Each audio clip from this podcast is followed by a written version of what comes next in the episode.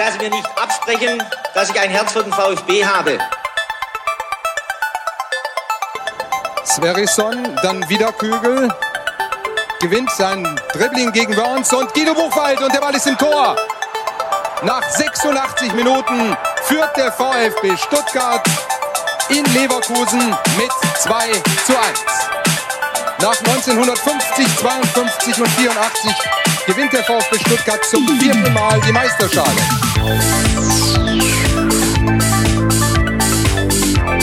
Jetzt müsste der Ball endlich noch einmal hereinkommen. Jetzt kommt er weiter hinten auf Hitzelsberger! Mario Gomez, spitze Winkel, noch einmal nach innen, Pizza hat den Ball und es gibt noch einmal Abstoß vom Tor. Und jetzt ist das Spiel aus und der VfB Stuttgart ist deutscher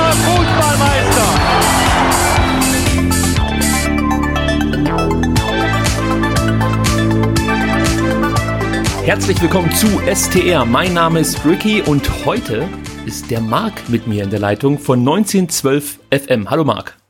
Moin Moin. Ja, ihr merkt es schon, jemand aus dem Norden, äh, aus Kiel.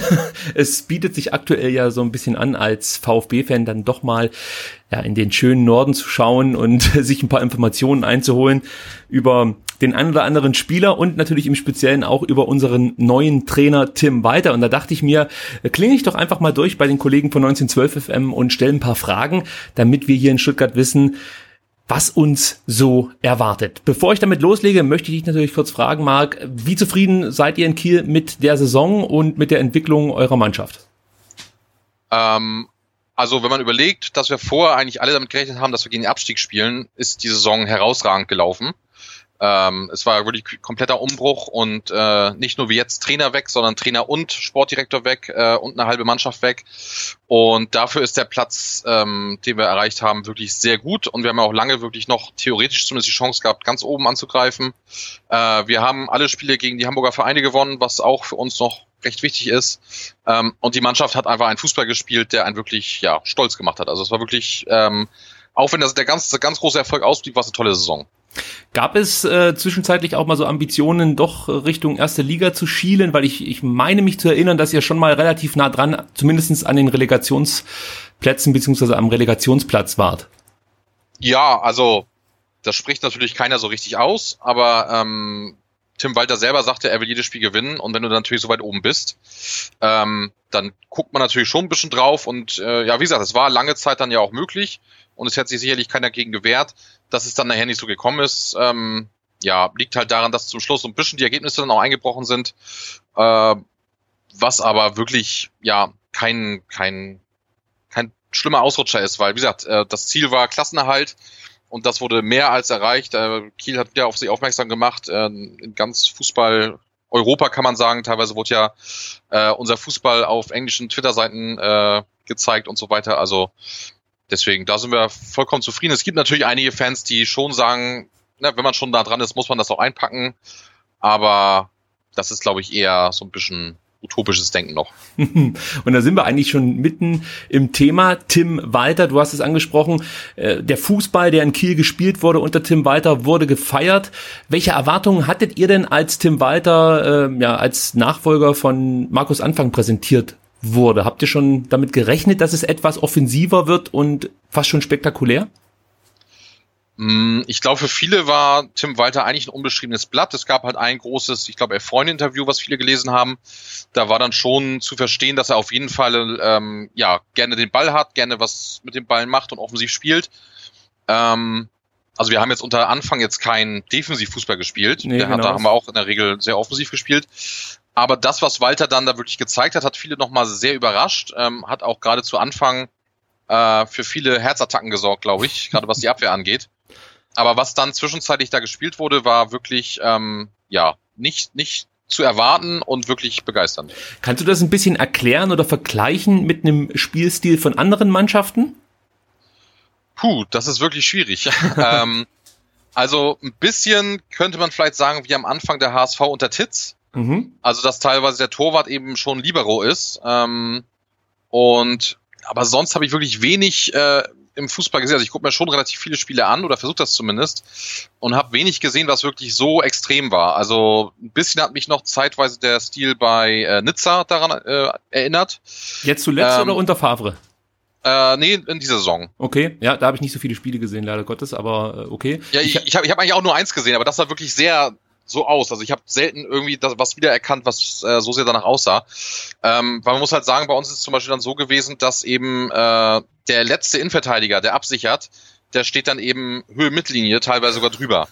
Ich, ähm, muss, ich, ich, muss da leider lachen, weil äh, nach der Saison, die der VfB jetzt gespielt hat, äh, wenn man sich das vorstellt, dass, dass man da so ein Risiko eingeht, dann äh, befürchte ich, dass der VfB ganz häufig böse baden gehen wird. Ich denke mal, so ging es euch damals auch, oder? Ja, es ist ja auch teilweise mal passiert. Ähm, wobei jetzt nicht äh, überaus häufig, aber natürlich hast du dann Situationen, wo, wenn der Spieler vorbei ist, ist er vorbei und dann ist er eins zu eins mit dem Torwart, teilweise sogar leeres Tor, weil teilweise Torwart ja schon sehr weit draußen gespielt hat. Mm, das ist defensiv wirklich sehr nervenaufreibend, aber wenn man dann sieht, was eben offensiv dabei rauskommt, ist es die Mühe wert, also das durchzustehen. Deswegen, ich hoffe, dass beim bei VfB Stuttgart äh, Tim Walter genug Zeit bekommt und nicht vielleicht nach den ersten zwei, drei, vier äh, böseren Klatschen vielleicht auch mal ähm, das trotzdem daran festgehalten wird, weil ähm, also ich das kann ich versprechen, wenn der wenn die Mannschaft den Fußball umsetzt, ist es wirklich toll anzuschauen. Ich möchte noch ein bisschen konkreter werden. Bedeutet mhm. das, dass Tim Walter, wenn er so sehr die Innenverteidiger mit einbindet, auch ins Offensivspiel relativ äh, ja offensiv verteidigt, dass die Innenverteidiger besonders schnell sein sollten und äh, natürlich dann extrem zweikampfstark, wenn du häufig 1 zu 1 Situationen hast? Ähm, also ich sag mal, es schadet nicht. Ja. ähm, bei uns war es ja so, dass Tim Walter auch ähm, ja noch während der Transferphase kam. Das heißt, einige Spieler waren schon da, einige sind schon gegangen. Ähm, er hatte jetzt also nicht mehr die große Auswahl, was da kommt. Ähm, aber wenn man dann sieht, dass wir quasi ähm, mit einem Dominik Schmidt spielen, der jetzt auch langsam in die Jahre kommt, äh, ist natürlich ein, ein, sehr starker Spieler im Zweikampf, aber jetzt nicht unbedingt der schnellste. Ähm, es ist mehr dann so die Art und Weise, dass die Spieler wirklich automatisch diese Abläufe drin haben, den Ball weiterzuspielen, über die Außen sich dann selber wieder zu verschieben im Spielaufbau und zurück dann eben eine klare Aktion. Äh, und wenn die nicht klappt, ja, dann war's das halt. Aber wird auch immer versucht, das spielerisch zu lösen. Das heißt, es kommt eher darauf an, dass der Abwehrspieler fußballerisch versucht sein Bestes zu geben. Aber da muss man eben auch sagen, dass der Selbstspieler wie eben ein Dominik Schmidt, den man vielleicht ein bisschen als Raubein bezeichnen kann oder äh, ein Johannes Vandenberg auch fußballerisch wirklich ähm, sehr viel weitergebracht hat. Also ich glaube, dass er das auch aus Spielern rausholen kann, die von dem er das nicht unbedingt erwartet. Ja, das wäre bei uns wahrscheinlich dann auch nötig, denn äh, du hast ja gerade schon angekündigt, dass der Torhüter auch eine ganz, ganz wichtige Rolle beim Spielaufbau spielt. Ja. Und ich erinnere mich da, dass Ron Robert Zieler zeitweise in der ersten Bundesliga der Torhüter war, der die schlechtesten Passquoten, Abschlagquoten und äh, Abstoßquoten hatte. Also manchmal sogar unter 20 Prozent im Spiel, also von was die, was, was, was die Passgenauigkeit angeht. Das wäre mhm. natürlich unter Walter fatal, wenn es dann ähm, ja solche Zahlen gäbe. Ja, wobei, also ich habe jetzt nicht so viele Spiele von Stuttgart gesehen, ähm, aber äh, ich denke mal, dieser ähm, komplette Spielaufbau aus der eigenen Abwehr heraus war wahrscheinlich auch nicht bei allen Spielen gegeben. Dann hast du natürlich auch viel mehr Abspielfehler, wenn du den Ball eher Richtung Mittellinie oder so bringen musst. Ne? Ja. Ähm, ich denke mal, wenn der mehr klein-klein gespielt wird, könnte ich mir auch vorstellen, dass vielleicht ein Robert Zieler das hinbekommt. Wenn nicht, glaube ich, dass er vielleicht nicht unbedingt Stammtorwart bleibt. Ja, da gibt's ja schon Gerüchte und ich weiß, dass das äh, ein Problem war, dass zum Beispiel auch in Hannover Ron Robert Zieler immer mal wieder angekreidet wurde, dass er im Spielaufbau dann doch seine Schwächen hat. Auf der anderen mhm. Seite haben wir natürlich mit Holger Bartstuber einen Innenverteidiger, der wirklich dafür bekannt ist, äh, sehr passgenau zu sein und einfach ja einen super Spielaufbau ähm, ja, verinnerlicht zu haben. Also das könnte vielleicht dann in der Tat nochmal eine interessante Personalie werden für Tim Walter, auch wenn viele hier in Stuttgart vielleicht nicht mehr allzu viel von Holger Bartstuber erwarten, aber genau diese Spielstärke, die er mitbringt, würde ja genau in äh, Walters Anforderungsprofil passen. Ja, auf jeden Fall. Also auch bei uns war im Endeffekt nachher, was den Aufbau angeht, der Dreh- und Angelpunkt in der Innenverteidigung Hauke Wahl, ähm, der sicherlich bekannt war, dass er ein, ein, großes, relativ großes Talent ist, aber ähm, was er dann teilweise spielerisch da gemacht hat, äh, wie er die, die Drucksituation dann gelöst hat und eben auch die Bälle gespielt hat, ähm, das war jetzt so nicht zu erwarten. Da hat Jan auch Spielverlagerung ja mal drüber geschrieben ähm, und die in den höchsten Tönen gelobt. Also ich denke, dass äh, Tim Walter da schon ein Händchen für hat zu erkennen, welcher Spieler ähm, dazu dann auch passt zu seinem Spiel. Und da würde ich dann das Beste aus ihm rauszuholen. Da bin ich gespannt. Ein weiteres Problem, das der VfB bislang hatte, war überhaupt Kreativität ins Spiel zu bringen. Also zum einen ähm, fehlten die Spieler, die Ideen hatten und zum anderen ähm, gab es dann vielleicht auch mal lichte Momente von dem einen oder anderen, aber die Mitspieler konnten das da nicht so richtig umsetzen, was äh, sich zuvor zum Beispiel in Daniel Didavi überlegt hat. Äh, auf was ich hinaus will, ist, äh, wie lässt Tim weiter nach vorne spielen? Also ist es eher ein Spiel, das über außen äh, aufgezogen wird oder ja, versucht er durch die Mitte zu kommen. Äh, kannst du dazu ein bisschen was sagen? Mm, also ich glaube, dass das relativ ausgeglichen ist. Ähm, was halt auffällt, ist wirklich, dass er den Spielern quasi äh, immer an die Hand gibt, dass sie sich was trauen sollen. Und äh, wenn man dann merkt, dass das alle beherzigen, dann entstehen automatisch äh, diese ja auch schönen Passstaffetten, ob das jetzt über die Außen ist oder auch durch die Mitte. Kommt natürlich auch mal ein bisschen auf Spielermaterial an. Mhm. Ähm, wir hatten natürlich dann gerade in der Mitte auch mit Lee natürlich einen Spieler, der da prädestiniert für ist und auch mit Mühling, ähm, der dann von hinten so ein bisschen das Spiel aufbaut. Aber das ist wirklich, ähm, ja, meiner Meinung nach relativ ausgeglichen gewesen. Ähm, und ja, aber man sieht halt, dass wirklich die Spieler Spaß daran haben, offensiven Fußball zu spielen und eben dann auch mal ein bisschen was Verrücktes zu probieren, würde ich sagen. Aber im Großen und Ganzen beschränkt sich das Spiel auf äh, reines Passspiel oder wird dann auch viel mit Flanken operiert? Ähm, also das Passen ist schon, ab, ja? schon, schon das Wichtigste, würde mhm. ich sagen. Okay. Ne? Also natürlich, wenn du halt in der guten Position bist, dann wird er auch äh, geflankt, aber ähm, wir hatten dann ja auch, ähm, ja, viele Spiele haben wir mit Serra gespielt, der zwar schon ein bisschen größer ist und so, aber nachher haben wir auch oft mit Doppelspitze gespielt, dann zum Beispiel mit dem kleinen Okugawa und Honsak, die jetzt nicht unbedingt die Kopfballungeheuer sind. Ähm, also es wird schon viel versucht, sich dann eben äh, durchzukombinieren. Okay, ich frage deshalb, weil ich kurz vor dem Relegationsrückspiel gegen Union Berlin ein Video zusammengeschnitten habe mit allen Toren des VfB und da ist mir aufgefallen, dass wir die meisten Tore äh, ja, nach Flanken oder Halbfeldflanken erzielt haben. Das liegt aber nicht daran, dass es unsere Spezialität war, sondern äh, uns ist halt sonst nichts anderes eingefallen. Also ja. es gab immer nur diesen langen Ball von außen oder eben, wie gesagt, aus dem Halbfeld und äh, im, im, besten Fall hat sich die gegnerische Verteidigung sackendoof angestellt, wenn man das so sagen kann und wir haben davon profitiert. Mhm. Gut, also da hoffe ich mir auf jeden Fall ähm, etwas mehr jetzt in der anstehenden Zweitligasaison. Äh, was mich auch noch interessiert ist, äh, wie der Umgang von Tim Walter mit seiner Mannschaft ist. Also wir hatten jetzt vielleicht das Negativbeispiel mit Markus Weinz hier, der immer nur einen sehr engen Kern um sich schart und äh, Spieler, die vielleicht jetzt gerade nicht im Kader stehen oder so, die lässt er das auch spüren, sage ich jetzt mal, und da wird wenig kommuniziert. Was kannst du da über Tim Walter sagen? Mhm. Also hier dringt natürlich internes nicht so viel nach außen wie äh, in einigen anderen großen Städten. Deswegen, ähm, was da natürlich so hinter den Kulissen passiert, kann man nicht genau sagen. Aber ähm, zum Beispiel finde ich, ist es dann ein gutes Zeichen, ähm, dass eben zum Beispiel ein Karazor am Anfang der Saison viele Spiele gar nicht im Kader war. Ähm, und dann erst durch die Verletzung von Kinzobi quasi ins, ins ja, auf die Rampe gekommen ist. Mhm. Ähm, oder auch, dass zum Schluss der Saison nochmal Arne Sicker, der eigentlich die ganze Saison in unserer U23 verbracht hat und auch schon im Winter darüber nachdachte, wohl zu wechseln, dann nochmal Einsatzzeiten bekommen hat. Also ich glaube, er hat schon das, das große ganze Team im Blick. Und ähm, der Umgang ist, glaube ich, ähm, auf den ersten Blick ein bisschen schroff, aber dann äh, insgesamt herzlich. Oh, das klingt gut. Also da gab es die, die erste Geschichte quasi, die dann so ein bisschen negativ aufgefasst war, war so, dass es wohl äh, Trainingsspielchen bei uns gab und die Verlierer mussten sich dann hinstellen und dann wurde der Ball halt auf den Hintern geschossen. Ja. Ähm, und äh, da kam dann die Aussage, ja, verlieren muss halt auch wehtun. Äh, das kam natürlich bei einigen nicht so gut an, ähm, finde ich aber, ist halt ähm, so eine typische Walter-Aussage. Also der ist wirklich voll auf Gewinn getrimmt und ähm, alles für den Fußball und ähm, dann eben auch äh, ja sehr ehrlich, was, was solche Sachen angeht. Wobei man muss sagen, das gehört eigentlich zu jedem Fußballverein mit dazu, dass, dass man die äh, berühmten, ja, wir haben sie immer Arschschüsse genannt, äh, abbekommt. Mhm. Also das ist, das ist, glaube ich, jetzt nicht so ungewöhnlich. Ähm, also damit kann ich leben, wenn das das einzige Problem ist, das er mitbringt. Äh, wie ist, ist der Fokus auf den Nachwuchs unter Tim Walter? Ich weiß natürlich jetzt nicht genau, wie allgemein bei Holstein Kiel so der äh, Fokus auf der Jugend oder auf dem Nachwuchs liegt. Hier in Stuttgart soll das stärker in den Fokus rücken. Das äh, propagiert zumindestens Thomas Hitzesberger. Er sagt, das ist äh, ein ganz, ganz wichtiger Bestandteil, warum oder was man in nächster Zukunft ändern möchte. Wie hat Tim Walter in Kiel ja die Jugend gefördert, wenn er sie überhaupt gefördert hat? Mm, also er hat schon auf junge Spieler gesetzt, wie eben dann nachher auch ein Carazzo oder ein Yannick Dehm.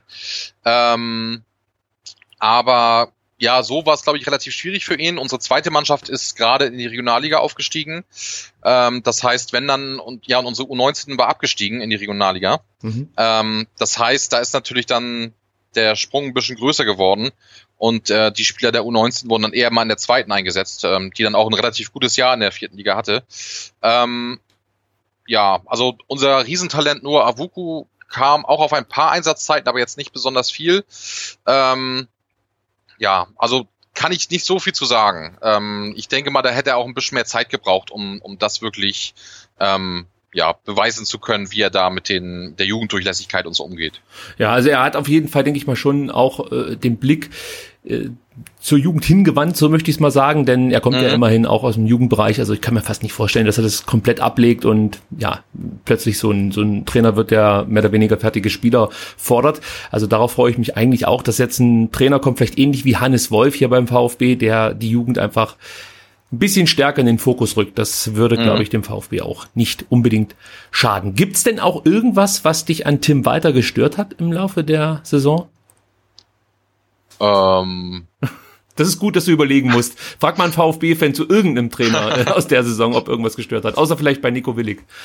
ja, ähm, also klar, wenn man natürlich dann eben verliert, dann stört einen eben dieses äh, Abwehrverhalten teilweise. Ähm, aber das ist dann mehr so der Moment, wo man sich darüber aufregt und sich denkt, Mensch, das hätten wir ja einfacher verteidigen können. Aber sonst, er hat äh, alle Spieler meiner Meinung nach besser gemacht, ähm, die da waren. Also der einzige, der wirklich vielleicht, äh, auch nochmal, um eben auf die Frage zu kommen, der nicht berücksichtigt wurde, war damals äh, Dominik Peitz, mhm. ähm, der einfach von seinem Spiel her nicht zu weit er passte, also zu langsam war und äh, dann ja eben auch ein bisschen Jahre kommen. Äh, da gab es aber auch keinen kein Morden oder so, der ist dann gegangen. Ähm, also so fällt mir da eigentlich nichts ein. Ich fand es eigentlich dann auch, was einige kritisieren, sind halt seine Pressekonferenzen nach den Spielen, gerade wenn man verloren hat. Ähm, hieß es oft, dass er die Gegner nicht unbedingt mit Respekt behandelt oder so, aber. ja, das haben uns ähm, die Unioner berichtet. ja, aber ich finde es eigentlich schön, wenn da jemand sitzt und einfach ehrlich sagt, was er denkt und nicht die typischen Phrasen, die man jedes Mal hört, sondern äh, er das ganz, ganz klar durchzieht, sein Ding und dann eben auch äh, komplett dazu steht, was er da sagt. Von daher, also wirklich gestört hat mich nichts und ich hätte mir sehr gewünscht, dass er eben noch länger bei uns bleibt. Genau, das wollte ich gerade noch fragen. Ihr werdet ihn also vermissen, aber im Endeffekt hast du das schon beantwortet. Ja. Ähm, ich habe noch eine Frage und zwar betrifft das den Co-Trainer von Tim Walter, mhm. der ja auch bei euch tätig war, Rainer Ulrich. Ähm, das war im Vorfeld, also bevor äh, ja die Verträge unterzeichnet wurden zwischen dem VfB und Tim Walter, auch noch so ein Streitpunkt, heißt es zumindest. Der VfB hat sich ja schon im äh, Winter mit Rainer Wittmeier geeinigt, dass er hier Co-Trainer wird beim VfB Stuttgart. Und dann kam eben Tim Walter ins Spiel, der halt unbedingt Rainer Ulrich mitbringen wollte. Und Walter, mhm. das habe ich jetzt auch lesen können, sagt über Ulrich, Rainer Ulrich verfügt über eine sehr, sehr lange Erfahrung. Er hat trotz seiner 69 Jahre, sorry, ein gutes Händchen für die Spieler. Er kann sowohl die Spieler als auch mich gut reflektieren. Er ist der Ruhepol und steht zugleich für Innovation und Erfolg. Meine Frage an dich, wie wichtig ist Rainer Ulrich für Tim Walter? Also erstmal, er ist jetzt tatsächlich 70 geworden. Ich glaube vor zwei Tagen oder so. Okay. ähm, ja, ähm, habe ich auch nur durch Zufall mitbekommen. äh, ja, so viel hat man von ihm eigentlich nicht mitbekommen. Also wirkt halt wirklich sehr ruhig. Also Ruhepol kann ich auf jeden Fall unterschreiben. Ähm, und hier hieß es halt auch, dass das für ihn ein Ausschlagkriterium war, dass äh, er diesen Co-Trainer bekommt, sonst hätte er wohl auch nicht äh, diesen Wechsel zugestimmt. Und ähm, ja, ich, wie gesagt, kann das natürlich von außen nicht so weit beurteilen, aber ähm, ich denke schon, dass äh, Walter eben dadurch durch seine Art auch gut hier so jemanden gebrauchen kann, der ihm von dem, dem er gegenüber auch eben den Respekt hat und der ihm dann auch wirklich ganz ruhig sagt, wo er vielleicht auch mal übers Ziel hinausschießt. Ähm, aber viel mehr kann ich dazu eigentlich nicht sagen. Ja, ich bin sowieso gespannt, wie dann die Rollenverteilung letzten Endes hier in Stuttgart aussieht. Heute wurde bekannt gegeben, dass die, ich, ich sage jetzt mal, richtigen Co-Trainer beim VfB dann Rainer Wittmeier und Michael Wimmer sein werden. Und Ulrichs Job soll so ein bisschen mehr abseits des Platzes äh, ja, sein. Also da bin ich mal gespannt, wie sie das dann umsetzen. Also er wird wohl nicht als klassischer Co-Trainer beim VfB tätig sein. Mhm. Vielleicht mehr so in, in beratender Funktion. Müssen wir mal abwarten, wie das dann letzten Endes aussieht, aber es scheint eine wichtige Personalie zu sein, sonst würde er, denke ich mal, nicht zweimal in Folge darauf beharren, dass der Mann mitkommt. Und gut, dann lassen wir uns da mal überraschen, was der hier in Stuttgart so fabriziert. Ja, ich kann auf jeden Fall nichts Negatives sagen. Das ist, ist. ja genau, ich wollte gerade sagen, das ist äh, eigentlich schon, schon ausreichend für uns aktuell in der Situation. Ähm, ein weiterer Spieler, was heißt ein weiterer Spieler? Ein Spieler wird äh, den guten Tim weiter begleiten, und zwar Atakan, wir haben es jetzt äh, herausgefunden, er heißt Karazor, Atakan mhm. Karazor, ein defensiver Mittelfeldspieler, der äh, mir als spektakulär beschrieben wurde von einem Union Berlin-Fan. Also kein klassischer Abräumer, kein klassischer Sechser, sondern eigentlich ein relativ spielstarker und auch passgenauer defensiver Mittelfeldspieler, der auf den ersten Blick vielleicht gar nicht so rüberkommt, weil er relativ groß ist. Bevor ich jetzt lauter Halbwissen verbreite, frage ich dich ganz konkret, was ist Atakan Karazov für ein Spieler und wie wichtig war er für Kiel? Ähm, also was ist er für ein Spieler? Er ist extrem kopfballstark, also es gab Spiele, da habe ich nicht ein verlorenes Kopfballduell von ihm gesehen. Ähm, er ist, wenn er die Ruhe am Ball hat, extrem passstark. Also dann spielt er wirklich Pässe äh, vom defensiven Mittelfeld an die Strafraumkante und der sitzt wirklich Millimeter genau. Äh, und ein absolutes Kampfschwein. Also der gibt nicht auf, der geht überall rein und ähm, ja, also wie sagt man so, die eierlegende Wollmilchsau im Mittelfeld eigentlich. Mhm. Ähm, hatte bei uns ja ähm, das schwere Erbe von Kin Zombie äh, anzutreten der ja wirklich bei uns herausragend gespielt hat und auch Kapitän war, sich dann ja schlimm verletzt hat und ja, dann wurde Carazzo reingeschmissen. Er hat die Saison davor hatte er nur vier Einsätze in der zweiten Liga ähm, und jetzt eben 22. Und ja, er hat diesen Job echt super gemacht. Also am Anfang sah man immer noch mal wieder dieses etwas nervöse, was glaube ich aber für einen jungen Spieler auch normal ist.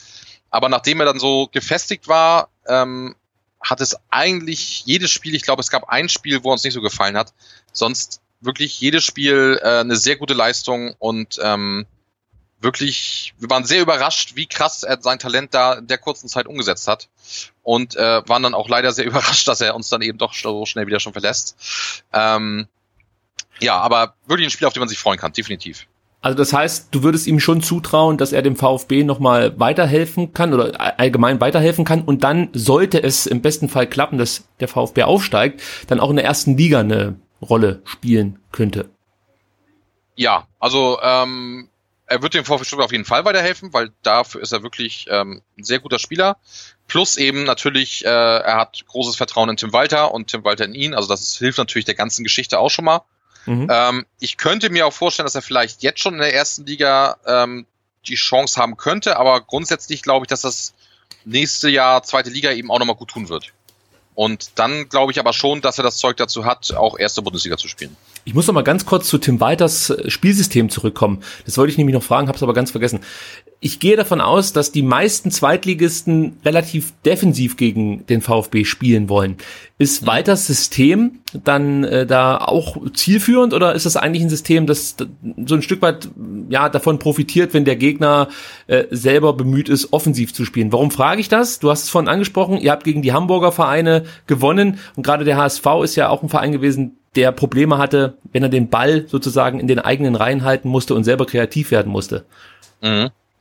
Ähm, also grundsätzlich liegt das System schon eher, ähm, ja, oder ist besser gegen Mannschaften, die da auch mitspielen wollen, weil du einfach mehr Räume hast und dadurch mehr Platz und, und Zeit für Kreativität hast. Ähm, wenn man sich hinten reinstellt, kann es eben manchmal schon schwierig werden und ähm, dann hat uns eigentlich immer geholfen, dass die Mannschaft einfach bis zum Schluss dann geglaubt hat, immer zu gewinnen und irgendwann machst du dann auch mit der Qualität, die sich die Mannschaft erarbeitet hat, dann auch das Tor.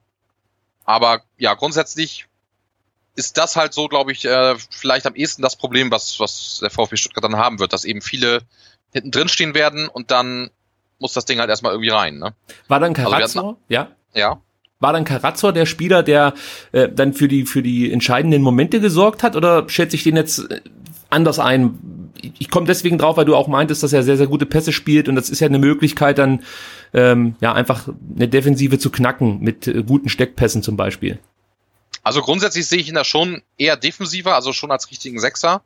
Ähm, er kann das halt machen, aber das war jetzt bei uns nicht unbedingt seine Hauptaufgabe. Ne? Also bei uns hatte natürlich jeder Spieler das, die Aufgabe, das Spiel voranzutreiben, aber ähm, er war jetzt nicht für seine krasse Offensivstärke bekannt. Wie gesagt, er macht gute Pässe, er ist äh, überall, er hat auch Tore geschossen ähm, oder beziehungsweise geköpft. Ähm, aber ich sag mal, richtig auffallend ist halt wirklich dieses äh, extreme Kopfballspiel, zweikampfstark und dann eben einen guten Pass nach vorne bringen ähm, der sicherlich in Umschaltsituationen was bringen kann, aber wenn du jetzt so eine Mannschaft am Strafraum belagerst, ist er jetzt, glaube ich, nicht der Spieler, der dir da ähm, das Tor öffnet unbedingt. Okay, vielleicht kann das ein weiterer Spieler äh, für uns erledigen, der aktuell noch das Trikot von Holstein Kiel trägt. Sorry, dass ich das so sagen muss. Äh, Yannick Dehm wird in Stuttgart gehandelt als möglicher neuer Rechtsverteidiger. Ich habe ähm, auf Twitter gelesen von einem Kiel-Fan, der meinte, also Garazor ist schon richtig heftig, der Abgang, aber dem wäre noch mal schlimmer für uns, weil der Spieler halt noch enormes Potenzial hat, das er vielleicht noch gar nicht abgerufen hat. Also da sehen viele ne, ja einen, einen richtig starken Rechtsverteidiger. Äh, ja, auch hier die Frage, was ist Yannick Dem für ein Spieler? Wie wichtig ist er für Kiel? Und ähm, ich frage mal gleich ganz konkret nach, wie groß sind die Wechselchancen? Ja, also das Gerücht kam ja quasi schon vor dem Carazzo-Deal auf. Genau. Ähm, deswegen, und es war ja auch irgendwie von einer Million Euro, glaube ich, die Rede als Ablösesumme. Ich denke mal, die Chancen sind da schon nicht so schlecht, gerade weil es auch eben ein junger Spieler ist, der aus der Region da ja auch kommt. Der hat ja bei Hoffenheim 2 gespielt. Mhm. Mm, ja, was ist er für ein Spieler? Auf jeden Fall äh, hat er sich zur richtigen Kampfsau entwickelt. Also der grätscht auch in der 95. noch den Ball von der Linie und hat damit so ein bisschen äh, das Erbe angetreten von unserem Fußballgott Patrick Herrmann, der ja quasi wegen ihm äh, zu Darmstadt 98 gewechselt ist, äh, weil er einfach nicht mehr auf die Einsatzzeiten kam und äh, fürs Abstellgleis äh, ja noch genug Futter in sich hatte. Das ist natürlich für uns jetzt in doppelter Hinsicht schade, wenn er gehen würde, weil er dann ja einmal ein sehr guter rechter Verteidiger weggeht, der ähm, sein Potenzial noch nicht immer abruft, aber auf jeden Fall erkennen lässt, dass er ganz großes Potenzial hat auf der Position. Mm, Plus eben, dass wir ja auch noch unseren Fußballgott dann verloren haben. Also das ist halt in doppelter Hinsicht traurig, wenn er gehen würde. Deswegen, ich hoffe wirklich, dass er bleibt, weil er für die Abwehr und eben dieses Spiel, was wir bisher gespielt haben, und ich hoffe unter dem neuen Trainer auch so ungefähr weiterführen, äh, schon sehr wichtig ist. Also es ist ein sehr ähm, agiler rechter Verteidiger, der dann eben auch dieses ähm, Spielaufbau und äh, Räume schaffen auch in der Defensive schon sehr gut verstanden hat. Ja, und wie gesagt, ähm, nach vorne hat er auf jeden Fall seine Qualitäten. Aber gerade eben, was in Kiel immer gut ankommt, ist wirklich, äh, wenn du halt richtig kämpfst und dich überall reinschmeißt und auch zehnmal auf den Fuß getreten bekommst und dann trotzdem wieder den Sprint durchziehst. Also wenn du halt einfach, ähm, ja, diese Kampfsau-Mentalität hast. Ja, also das würde auch, oder auch das würde dem VfB gut tun. Vielleicht auch dann nochmal kurz ein Abstecher zu Karazor. Charakterlich auch ein guter Typ oder eher schwierig? Also was man mitbekommen hat, auf jeden Fall. Also in der ersten Saison war natürlich äh, ganz dick äh, Brudi mit Leverenz, äh, Drexler, Schindler und so weiter. Mhm. Ähm, durch den Abgang davon ist das vielleicht ein bisschen weniger geworden, was ihm aber vielleicht dann auch gar nicht so schlecht getan hat, um einfach so diesen nächsten Schritt dann auch zum Erwachsenwerden zu tun. Und ähm, ich finde, dass man da schon eine Entwicklung erkennen konnte, aber er ist jetzt nie irgendwie negativ aufgefallen oder hat irgendwie äh, was komplett Fremdschämenmäßiges äh, bei Insta veröffentlicht oder so das war alles in Ordnung. Auch das ist für uns wichtig. Denn auch da haben wir in dieser Saison ganz schlimme Erfahrungen machen müssen, leider Gottes. Also wenn unser Sportvorstand, der jetzt Gott sei Dank ein anderer ist, das nicht hinbekommt, herauszufinden, wie die äh, möglichen neuen Spieler charakterlich drauf sind, dann muss ich das hier halt im Podcast machen. Also dann kann er sich das später anhören. Und ähm, ja, deine Einschätzung zu Karazor und zu Yannick Dehm ja, einfach äh, sich nochmal nachhören. So, also dann haben wir die möglichen ob, ach genau, das wollte ich noch wissen, die Wechselchancen. Wie, wie siehst du die bei dem? Also wenn der VfB jetzt ernst macht, äh, geht er dann oder ist dem jemand, äh, der sagt, nee, ich möchte jetzt, ich möchte jetzt mich hier weiterentwickeln in Kiel, die haben mir die Chance gegeben. Also wie, wie schätzt du das so ein? Also ich kann mir gut vorstellen, dass dem da schon wechseln würde. Wie gesagt, einmal die Region, VfB Stuttgart ist natürlich ein riesiger Verein, der sicherlich auch äh, das Doppelte zahlen wird, was wir zahlen. Äh, plus dann eben noch mit Tim Walter im Paket, äh, der ihn ja hier wirklich ähm, zum absoluten äh, Zweitliga-Stammspieler gemacht hat und das aus der Regionalliga Südwest. Mhm. Von daher ähm, ist das natürlich schon starke Argumente dafür. Äh, ob wir ihn halt einfach so gehen lassen, denke ich, das kommt wirklich dann auf die Ablöse drauf an. Äh, weil wir suchen schon genug andere Spieler. Ja. Also ähm, das wird halt nicht so einfach, sich da, glaube ich, zu einigen, aber ab einer gewissen Summe wird Kiel definitiv dann auch da ihm keine Steine in den Weg legen. Also dafür sind wir jetzt nicht bekannt, dass wir irgendwem irgendwas verbieten, großartig. Habt ihr eigentlich schon einen neuen Trainer für die kommende Saison? Nö. ich, ich, ich meinte mal irgendwie Gerüchte gelesen zu haben, aber da gibt's noch nichts Konkretes. Also, wird also die, die drei Hauptgerüchte haben jetzt alle quasi äh, sich zerschlagen. Also der Reis von Wolfsburgs U19 hat abgesagt, äh, Hannover 96-2, der Dabrowski auch. Und Christian Titz hat genau. jetzt bei Rot-Weiß Essen unterschrieben. Das hat mich überrascht. Äh, ja, mich auch. Äh, jetzt sind noch zwei Namen im Gespräch. Äh, einmal der Joe Zinnbauer, der auch schon mal den HSV ähm, trainiert hat, ja, wenn man das nicht. nennen möchte. Wer nicht? ja. Äh, und ein Kandidat, den ich zumindest ganz gut finden wär, würde, wäre äh, Chalmund. Äh, ich komme gerade nicht auf den Vornamen, mhm. der damals auch schon mal Mainz trainiert hat und ah, jetzt zuletzt ja. bei Nordseeland war und da wohl ein sehr junges Team sehr erfolgreich geführt hat. Die setzen komplett auf die eigene Jugend und sowas. Äh, deswegen, das finde ich auf jeden Fall ganz interessant. Und für uns natürlich auch die geografische Nähe zu Dänemark wäre sicherlich da auch ein Vorteil, dass man vielleicht auch mal ein bisschen mehr anfängt, aus dem Bereich Spieler äh, wieder zu holen. Also wer es dann letzten Endes auch wird, ich wünsche euch, dass endlich mal ein Trainer länger als eine Saison bei euch arbeiten kann. Denn ähm, wie, ich habe es ja vorhin schon gesagt, Kiel macht die Hausaufgaben eigentlich immer, äh, findet mhm. gute Trainer, gute Spieler und hat halt dann den Nachteil, dass Vereine, die vielleicht nicht so kreativ sind und nicht so gut arbeiten, ähm, einfach mehr Geld haben und vielleicht auch ja, mit, mit zurückliegenden Erfolgen die Trainer und Spieler dann zu sich locken. Ja, also ich wünsche euch da wirklich, dass ihr dann auch, auch die Kreativität mal über ein, zwei, drei Jahre fortführen könnt. Ich kann mir vorstellen, dass da auch in Kiel was Großes entstehen könnte. Ihr hattet ja schon das Re äh, Relegationsspiel genau vor einem Jahr gegen Wolfsburg und äh, vielleicht gelingt es euch in der kommenden Saison ja nochmal ganz oben anzugreifen. Ich würde es euch auf jeden Fall gönnen. Ja, vielen Dank. Dann gucke ich noch mal ganz kurz hier in die Gerüchteküche. Es ist ja eine Transfer-Update-Ausgabe. Es hat jetzt, Gott sei Dank, muss man sagen, aus deiner Sicht wenig mit Kiel zu tun. Aber beim VfB gibt es wieder ein paar Gerüchte, die zumindestens äh, besprochen werden müssen. Zum einen macht sich das Gerücht breit, dass der VfB einen Stürmer aus Österreich verpflichten möchte. Und jetzt wird es kompliziert, denn es ist ein komplizierter Name, ja. Also er heißt, glaube ich, Sascha Kalj Kaljic, Kaljic, also es ist ein serbischer Spieler, der zwar in Österreich groß geworden ist, aber wie gesagt serbische Vorfahren hat. Deswegen tue ich mich ein bisschen schwer mit diesem Namen. Äh, 21 Jahre alt, spielt aktuell bei Admira Wacker Mödling. Äh, die sind Zehnter geworden in der österreichischen Liga. Er hat 15 Spiele für Admira bestritten und acht Tore geschossen. Sein Vertrag läuft noch bis 2020. Ich glaube, ich habe es schon gesagt, er ist 21 Jahre alt und erinnert mich so ein bisschen an den jungen Peter Crouch. Also nicht von der Qualität, da ist er wahrscheinlich noch ein Stück weit entfernt, aber er ist zwei Meter, sieht sehr schlaksig aus, manchmal auch ein bisschen ulkig, muss ich zugeben. Aber äh, er hat viel Talent und wird wirklich als das Stürmer-Talent schlechthin in Österreich gesehen und ich bin mal gespannt, wie er sich entwickelt. Ich kann mir fast nicht vorstellen, dass er vor der U21 EM wechselt. Er wird das Ganze noch als Bühne sehen, denn er spielt natürlich für Österreich bei dieser U21 äh, EM mit. Und ich kann mir vorstellen, dass dann auch der ein oder andere Verein nochmal auf ihn aufmerksam werden könnte. Aktuell buhlen Union Berlin, der VfB Stuttgart und der erste FC Köln um ähm, Sascha, und ich habe gelesen, dass Union wohl die besten Karten haben soll. Köln hat sich schon so ein bisschen verabschiedet aus dem Poker und der VfB ähm, ja, scheint dennoch interessiert zu sein. Vielleicht noch eine wichtige Randnotiz, auch ein englischer Verein hat schon die Fährte aufgenommen. Das äh, ist natürlich rein finanziell dann interessant, weil wenn der ernst macht, dann kann sowohl Union wie auch der VfB nicht mehr mithalten. Äh, Rapid Wien hat es auch versucht, äh, hat versucht, äh, Sascha für sich zu gewinnen und äh, das scheiterte letzten Endes an den Gehaltsvorstellungen. Also kann man sich ja auch mal im Hinterkopf abspeichern. Vielleicht eins noch ganz kurz, es ist ja auch immer ganz wichtig, ist so ein Spieler fit oder verletzungsanfällig 2018 2019 hat er dann doch schon mit schwerwiegenden Verletzungen zu kämpfen gehabt, deswegen auch nur in Anführungsstrichen 15 Einsätze. Einmal hat er einen Mittelfußbruch erlitten und wenig später hat er sich dann auch noch das Syndesmoseband gerissen. Also da gab es schon ähm, etwas Probleme, möchte ich mal sagen, in der abgelaufenen Saison. Mal gucken, wie das ausgeht Wenn da was dingfest ist, dann melden wir das natürlich hier in einem weiteren Transfer-Update. Dann gibt's noch gute Nachrichten äh, bezüglich Marc Oliver Kempf.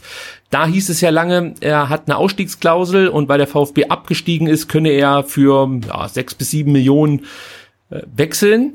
Und jetzt stellt sich heraus, diese Ausstiegsklausel lief zum 31.05. aus. Das heißt, äh, er ist bislang nirgendwo anders hingewechselt und sollte es jetzt noch einen Verein geben, der Interesse hat, davon gehe ich stark aus, dann ist die Ablösesumme frei verhandelbar und das ist natürlich nicht schlecht für den VfB, denn ich denke mal, da bekommt man ein bisschen mehr Geld als nur in Anführungsstrichen sieben Millionen Euro für ein junges hoffnungsvolles Innenverteidiger-Talent. Es kann natürlich auch sein, dass Kempf jetzt beim VfB bleibt und hofft, dass man direkt wieder aufsteigt. So, dann habe ich noch eine kurze Meldung, die wenig mit Transfers und Gerüchten zu tun hat, äh, sondern eher was mit Dauerkarten. Denn heute wurde bekannt gegeben, wann man sich eine Dauerkarte für die kommende Saison zulegen kann. Die Dauerkartenbesitzer können ihre Dauerkarte ab morgen verlängern, 6.6. Und Mitglieder haben die Möglichkeit, ab dem Dienstag, ab dem 25.06. eine Dauerkarte zu erwerben. Es gibt bislang keinen freien Verkauf. Sollte sich daran was ändern, wird es auf vfb.de und hier bei STR bekannt gegeben. Also ähm, für alle, die keine Mitglieder sind, ihr müsst jetzt halt darauf hoffen, dass keiner mehr Bock hat auf diesen Verein. Also ausschließen kann man es nicht. Gut, dann haben wir die wichtigsten Transfer-Updates und ähm, vor allem natürlich die heißen Infos aus Kiel abgearbeitet. Marc, ich möchte mich bei dir wirklich äh, herzlich bedanken, dass du dir Zeit genommen hast, um äh, so ein bisschen über Tim Walter, Atakan Karazor und Yannick Dehm zu sprechen. Also sehr danke gerne. dafür. Ich wünsche euch eine sehr erfolgreiche Saison. Ihr könnt gerne Zweiter werden. Von mir, es könnte auch Erster werden. Leck mir am Arsch. Ich, ich, ich, Hauptsache, wir steigen auf und äh, dann gönne ich euch wirklich alles andere, dass, dass ihr von mir auch aufsteigt. Also ich finde den Verein Holstein Kiel wirklich sehr sympathisch und äh, würde mich freuen, wenn es da ja vielleicht ein schönes Duell um die Tabellenspitze mit Holstein Kiel gibt. Ja, wir freuen uns auf jeden Fall auf die Spiele gegen euch. Ja, stimmt. Das wird eine schöne lange Anreise. Müssen wir mal gucken, ob wir das irgendwie hinbekommen, dass wir dann nach Kiel hochfahren. Äh, vielleicht kann man sich da mal treffen. Ihr könnt auf jeden Fall den Marc und seinen Bruder regelmäßig hören. Bei 1912 FM äh, findet ihr auf 1912fm.de oder auf Facebook unter 1912 FM und auf Twitter sind die Jungs natürlich auch zu Hause. At 1912fm unterstrich Kiel. Ja, also schaut da mal vorbei und hört mal rein. Es ist immer ganz schön, so ein bisschen auch mal über den Tellerrand hinaus zu blicken.